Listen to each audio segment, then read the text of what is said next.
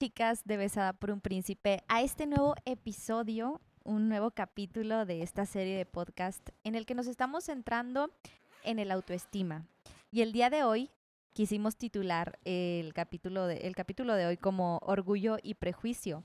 Porque pues vamos a estar adentrándonos en este tema y el rollo del orgullo, que yo creo que muchas hemos experimentado esto en alguna etapa de nuestra vida hemos sido orgullosas, nos ha costado trabajo hablar lo que sentimos, nos ha costado trabajo eh, decir cómo estamos e incluso también el pedir perdón, el, el, pedir una disculpa cuando sabemos que, que pues no hemos actuado de la mejor manera. Entonces, creemos que platicar de esto es importante si queremos tener una buena autoestima cimentada en Cristo y cimentada en lo que Él quiere de nosotras en lo que Él quiere tratar en nuestros corazones y lo que Él quiere hablar.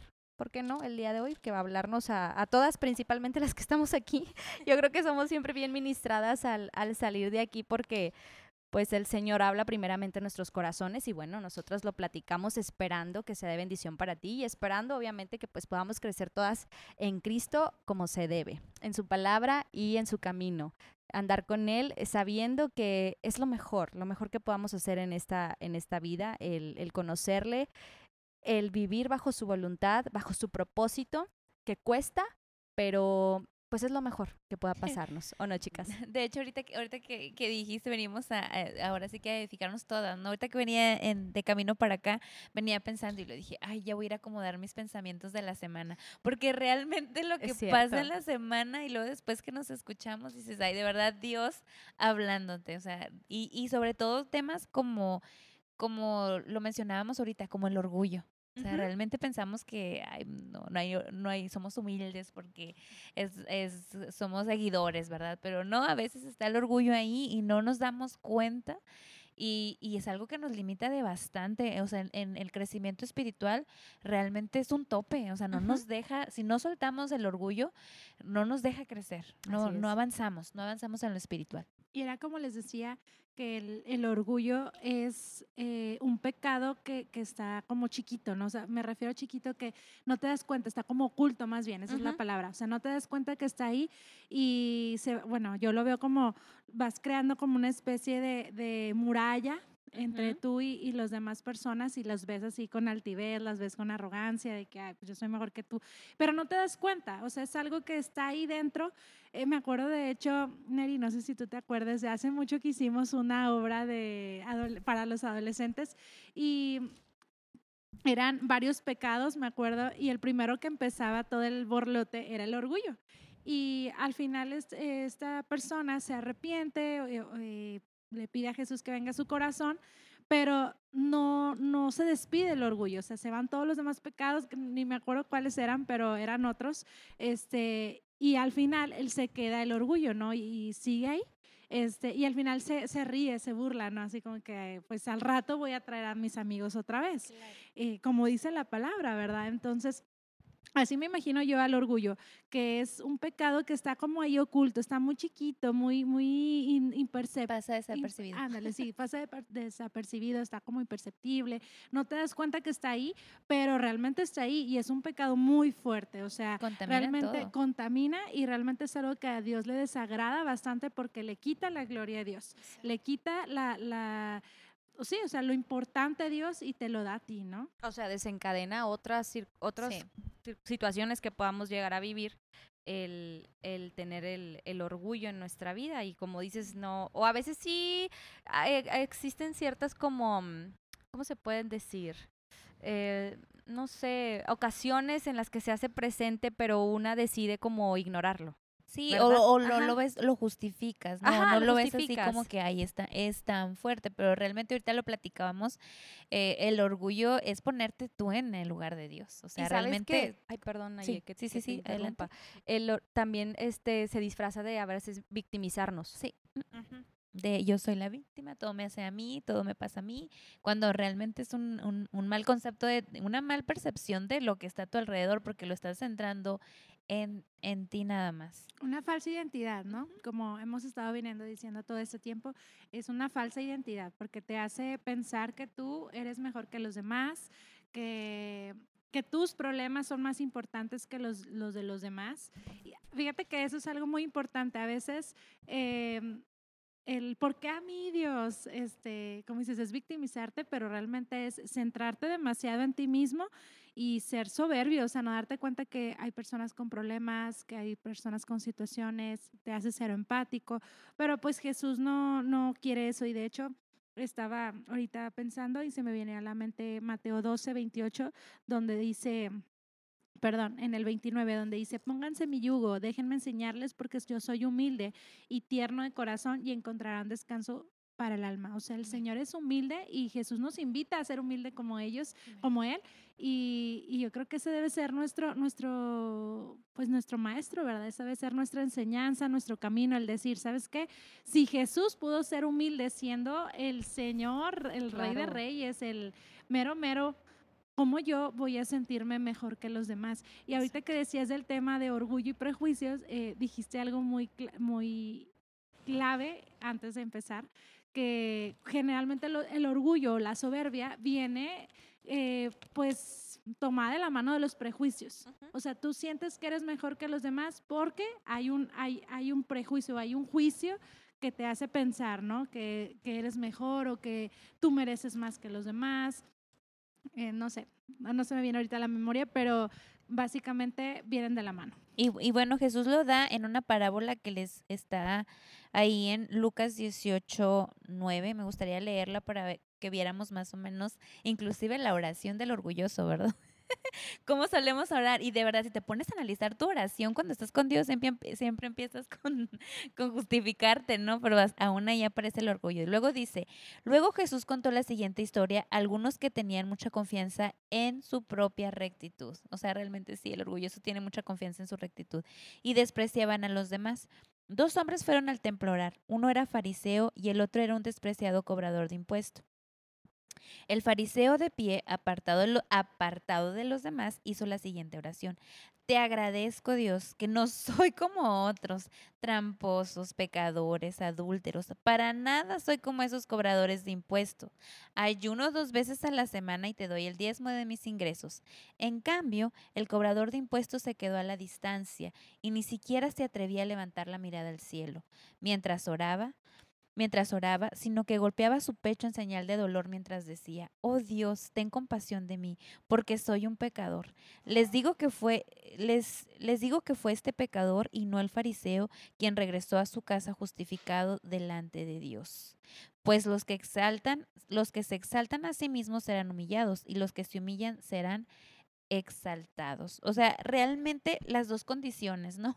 La, la, las dos condiciones, el, el, el, el orgulloso que realmente se, se muestra y, y, ve, no sabe cuál es su condición y está ahora sí que echándose aire, no soy bueno, yo, yo te agradezco que no soy como este que está aquí en un lado de mí, mientras el otro ni siquiera se atreve a voltear la mirada, porque él sabe su condición, sabe que es un pecador, sabe que, sabe que, este, que, que ha hecho lo malo ante Dios. En cambio, el, otro ni, ni cuenta se ha dado. Y a veces así pasa, y eso es realmente lo que más lo que más podemos decir que nos puede llevar a, a, perder nuestro camino en Dios, ¿verdad? Porque creemos que estamos bien, que nuestra condición está bien, que no pasa nada, cuando realmente no, o sea, tenemos un corazón orgulloso que nos impide tener ese crecimiento eh, espiritual.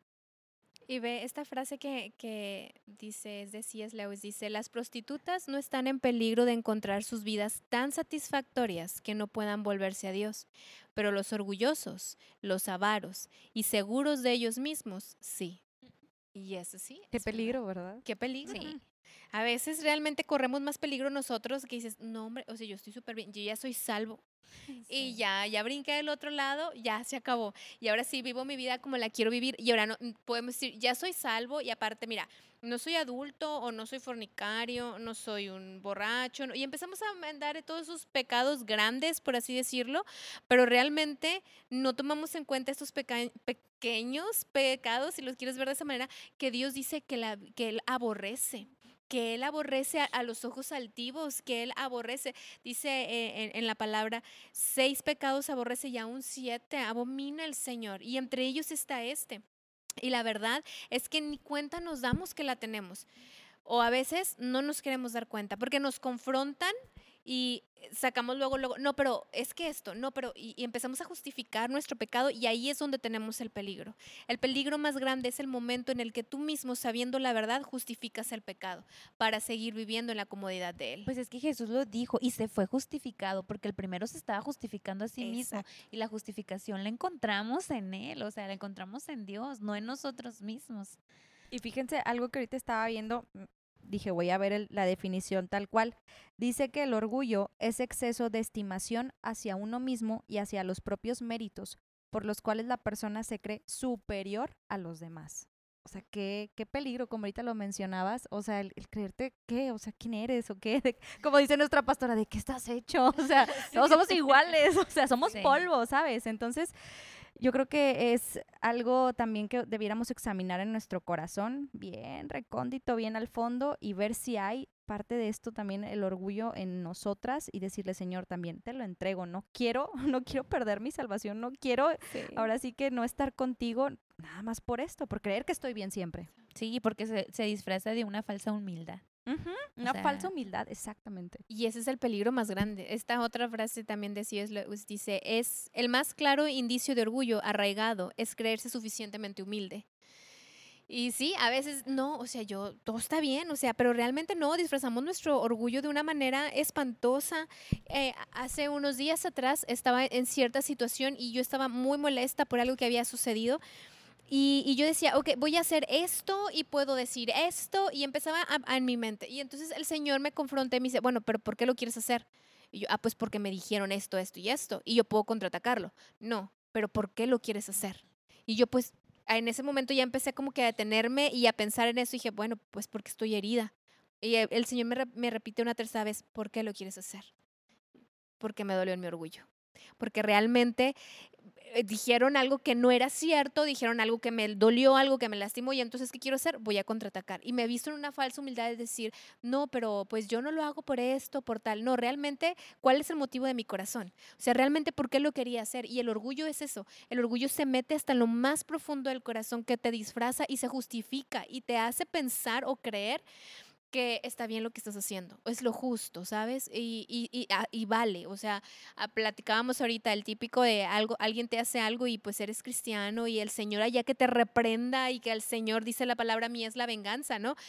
Y entonces estás pensando, Señor, pero dale el pago. Pues sí, pero ¿cuál es, qué hay en tu corazón para tú estar pidiendo eso? Porque la palabra dice que realmente debemos de amar a nuestros enemigos y orar por quienes nos persiguen. Entonces es algo bien complicado porque el orgullo se centra en uno mismo. La raíz del orgullo es uno mismo. Es, es la falta de identidad, es la falta de saber quiénes somos en Cristo y entonces me voy a disfrazar y me voy a poner todo mi atuendo, así como los Met Gala ahorita que estaban súper ostentosos y decías, bueno, así es el orgullo. Se viste con todo su atuendo, así como que mírame mi perfección y mírame mi belleza y todo lo que soy, pero realmente estás tratando de cubrir una herida tan profunda en tu corazón que lo estás tratando de justificar con eso.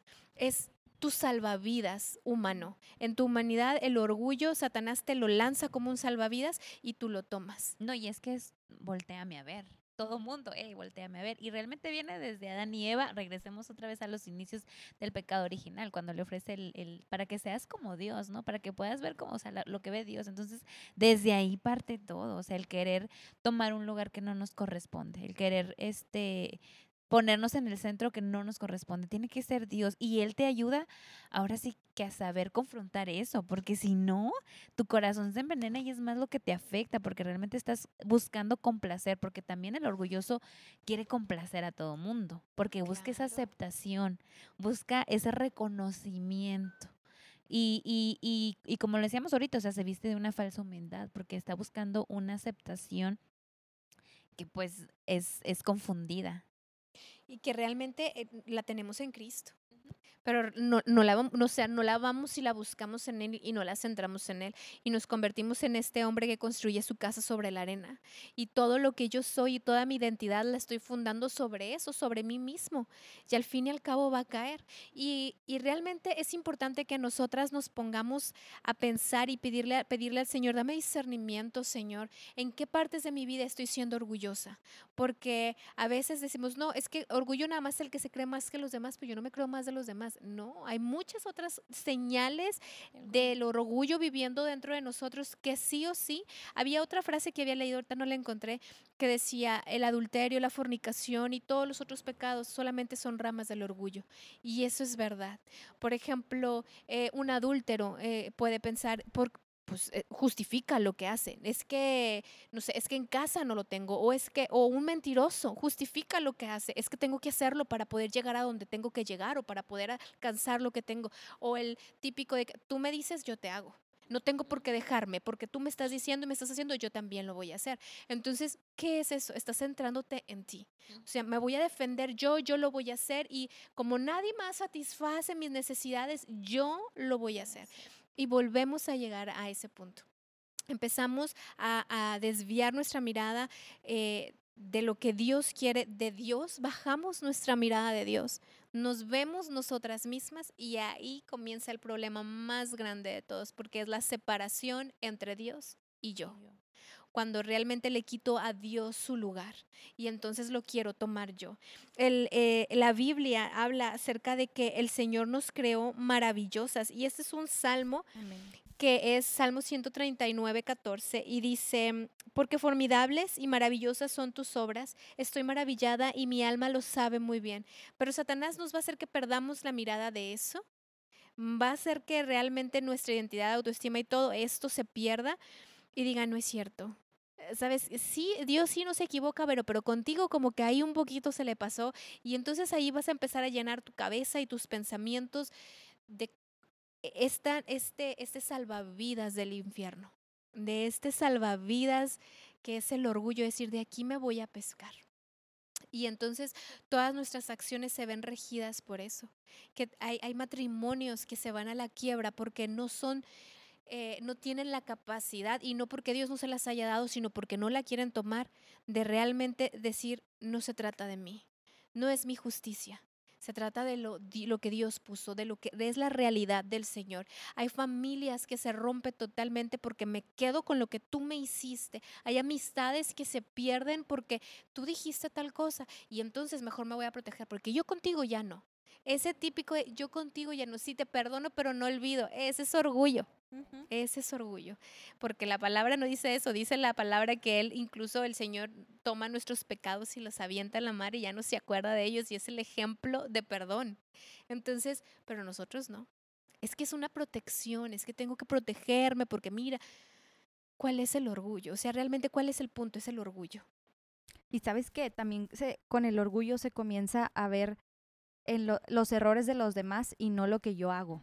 Entonces estás nada más eh, ahí escaneando a la otra persona y como a mí siempre me da mucha risa cuando nuestra pastora nos, nos predica porque pone este ejemplo, pero es muy cierto que dice como cuando pasa el, dice eh, el toro y que está el torero y dice, ole, que va- va para, va para allá, para el que está atrás de mí, para mí no va esta palabra, pero no, realmente es eh, pedirle al Señor, como dice la palabra, que examine nuestro corazón y pedirle a Él y que, y sabes qué, Señor, tú dime a, mí, o sea, yo yo en qué te fallo, yo, sabes qué, no voy a ver lo de alrededor, no voy a ver lo de los demás, probablemente sí se están equivocando, probablemente sí me hirieron, muy probablemente eh, lo hicieron con toda la intención, pero Señor, pues te lo voy a entregar a ti y esa es la parte bien difícil.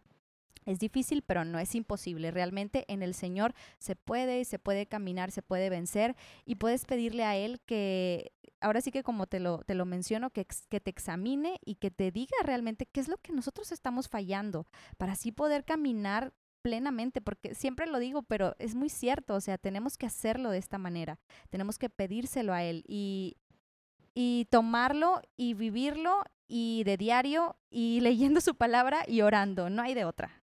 Exactamente.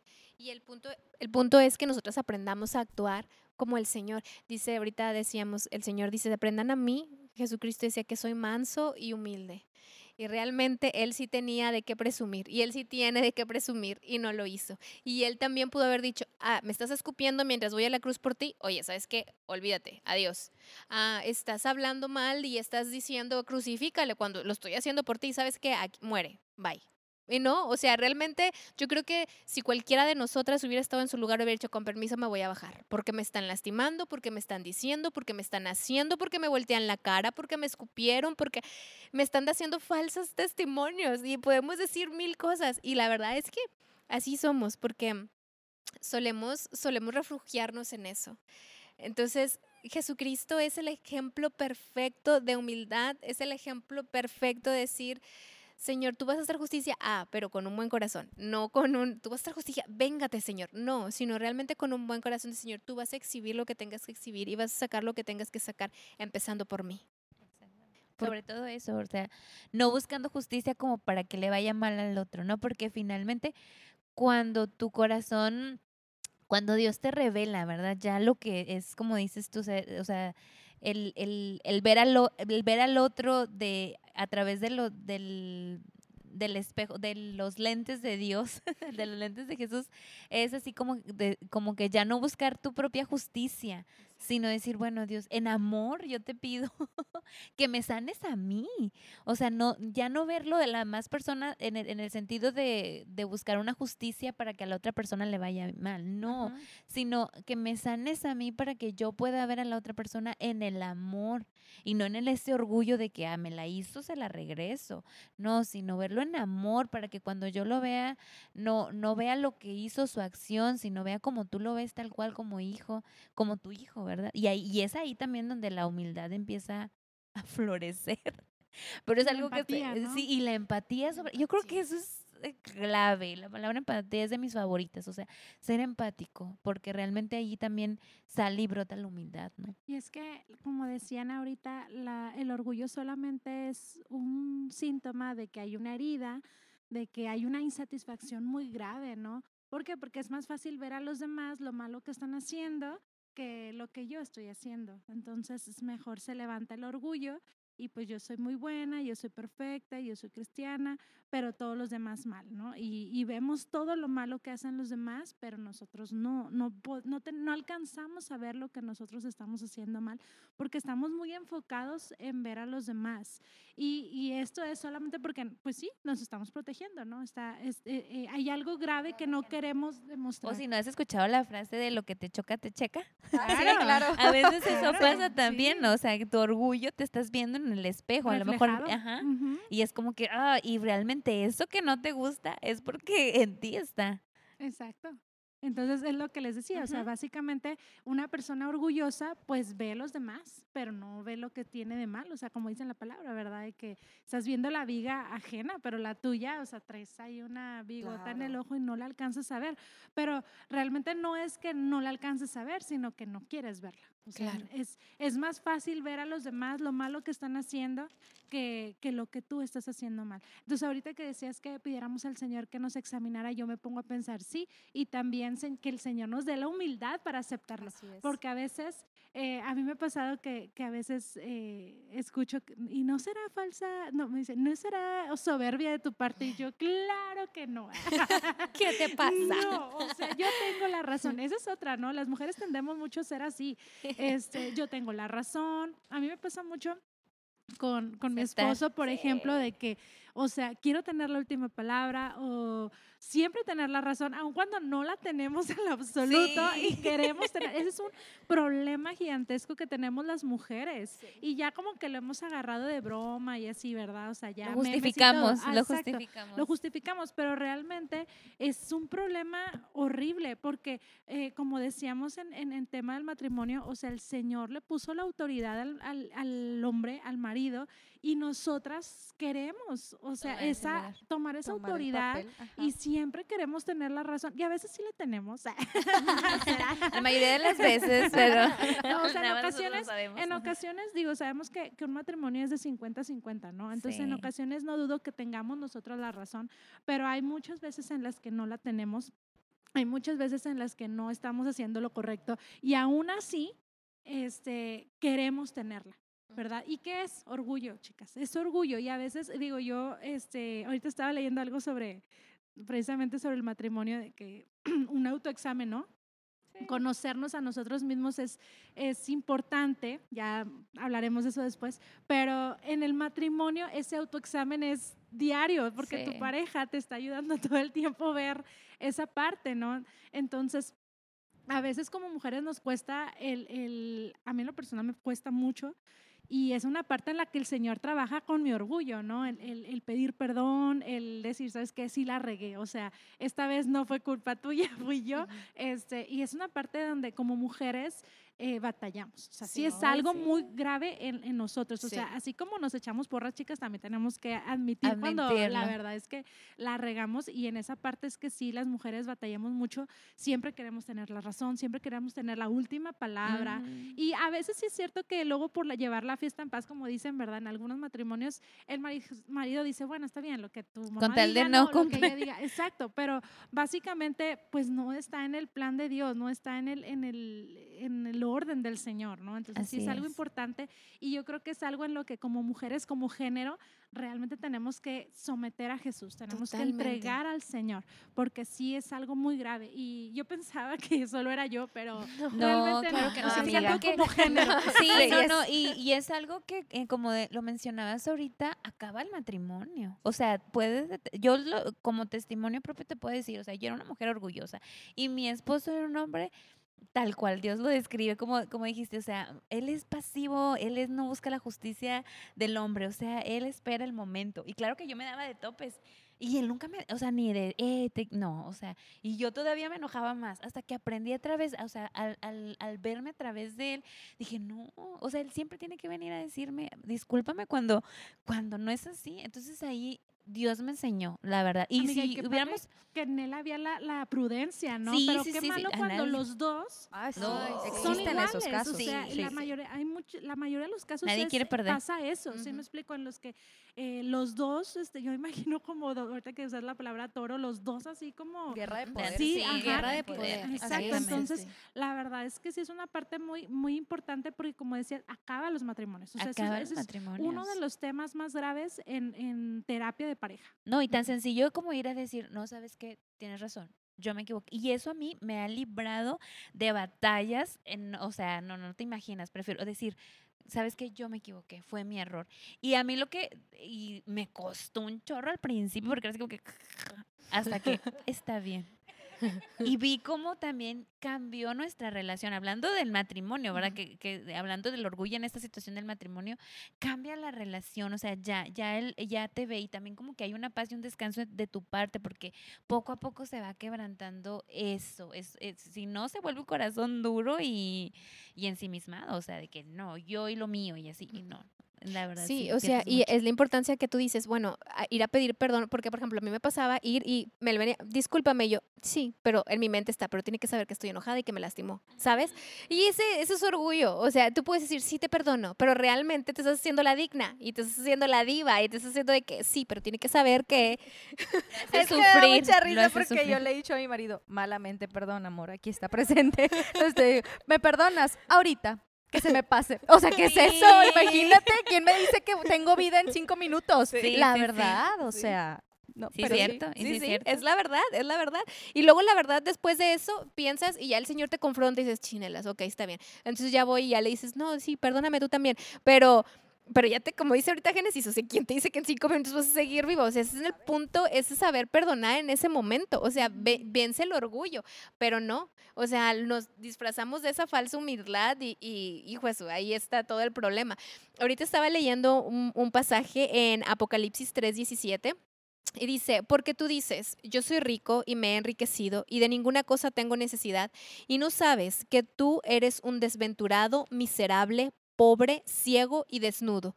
Esa es la descripción exacta de un orgulloso. Un orgulloso es aquel que está desventurado, es miserable, es pobre, es ciego, que es lo peor de todo porque no puede ver su error y está desnudo, no tiene una cobertura de parte de Dios.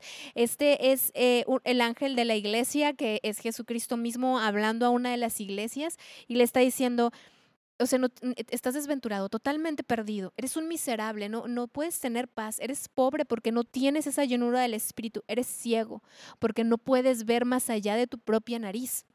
Y estás desnudo porque cuando somos ciegos y vivimos en pecado, no tenemos la cobertura de Dios. Entonces es la importancia de nosotros entender que Satanás lo que quiere es eso, es la separación entre el hombre y Dios. Y la efectividad de Satanás se basa en el corazón humano.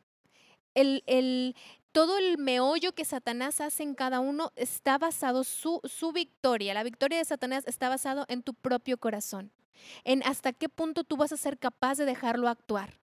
¿Hasta qué punto tú vas a seguir inclinando tu oído a sus mentiras y vas a seguir justificando tu dolor, tu pérdida, lo que tú quieras, tu enojo, tu, tu pecado, exactamente? Estás justificando Estás justificándote, estás justificando tu orgullo, porque eso es lo que hace. Y, tomamos ese salvavidas y realmente en vez de salvarnos la vida, nos va hundiendo más y más y nos va apartando más. Es como realmente estar naufragando en el océano y te subes ese salvavidas sin rumbo, pero te va guiando más lejos de tierra. Realmente no te está llevando hacia donde Cristo está. Es la importancia de que nosotras sepamos renunciar a eso, pedirle al Señor, Señor, confróntame, Señor, mira lo más profundo de mi ser, Padre, ¿qué hay ahí que está estorbando? Evalúa tus acciones, evalúa tus palabras.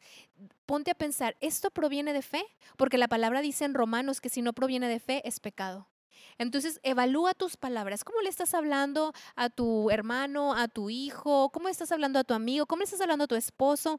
Evalúa tus palabras. Esto que estás haciendo, ese tono con el que le hables, esas palabras que dices, esa cara que hiciste, ¿proviene de fe? Porque si no proviene de fe, es pecado. Y si es pecado, está en, enemi- en enemistad con Dios. Ese es el punto de nosotros aprender a vencer el orgullo. Es el, es, el orgullo no es cualquier espíritu que anda ahí. No, es una potestad. Es un Señor.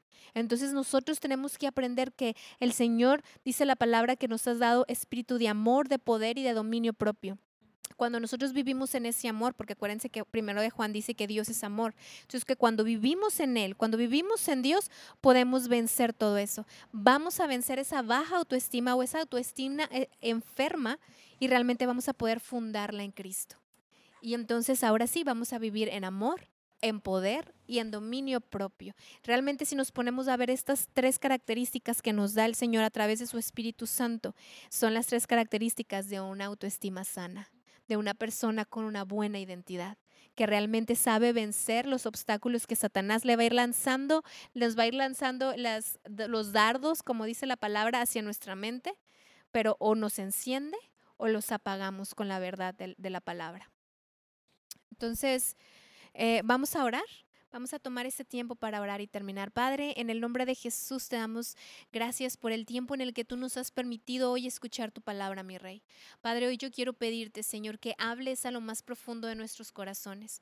Como decía David, Señor, examíname, ex- escudriña nuestras vidas, Padre. Señor, si hay en nosotras camino perverso. Si hay orgullo, Padre, si hay una falsa humildad, una soberbia, Padre, una falsa justicia, justicia propia, Padre, hoy yo te pido que lo saques a la luz y que podamos, Señor, ser fuertes y muy valientes, Señor, para entregarlos a, a los pies de la cruz, Señor, y encontrar la libertad y poder vivir en la bendición que tú quieres que vivamos. Señor, queremos vivir contigo y ser una contigo, Padre. Queremos ser unas mujeres llenas del Espíritu Santo, que vayan de gloria en gloria y de victoria en victoria. Una mujer que no se conforme a esta generación, sino una mujer que trascienda conforme a tu verdad y a tu amor. Padre, bendícenos, guárdanos, Señor, y sé con nosotros. En el nombre de Jesús. Amén. Amén. Chicas, nos despedimos y pues nos escuchamos la próxima semana en un nuevo podcast, un nuevo episodio. Ya sabes que nos puedes encontrar a través de las redes sociales. Estamos en Facebook como Besada por un Príncipe, en Instagram como Besada X1 Príncipe y en TikTok de la misma forma que en Instagram. Entonces nos despedimos. Que el Señor te bendiga. Bye bye.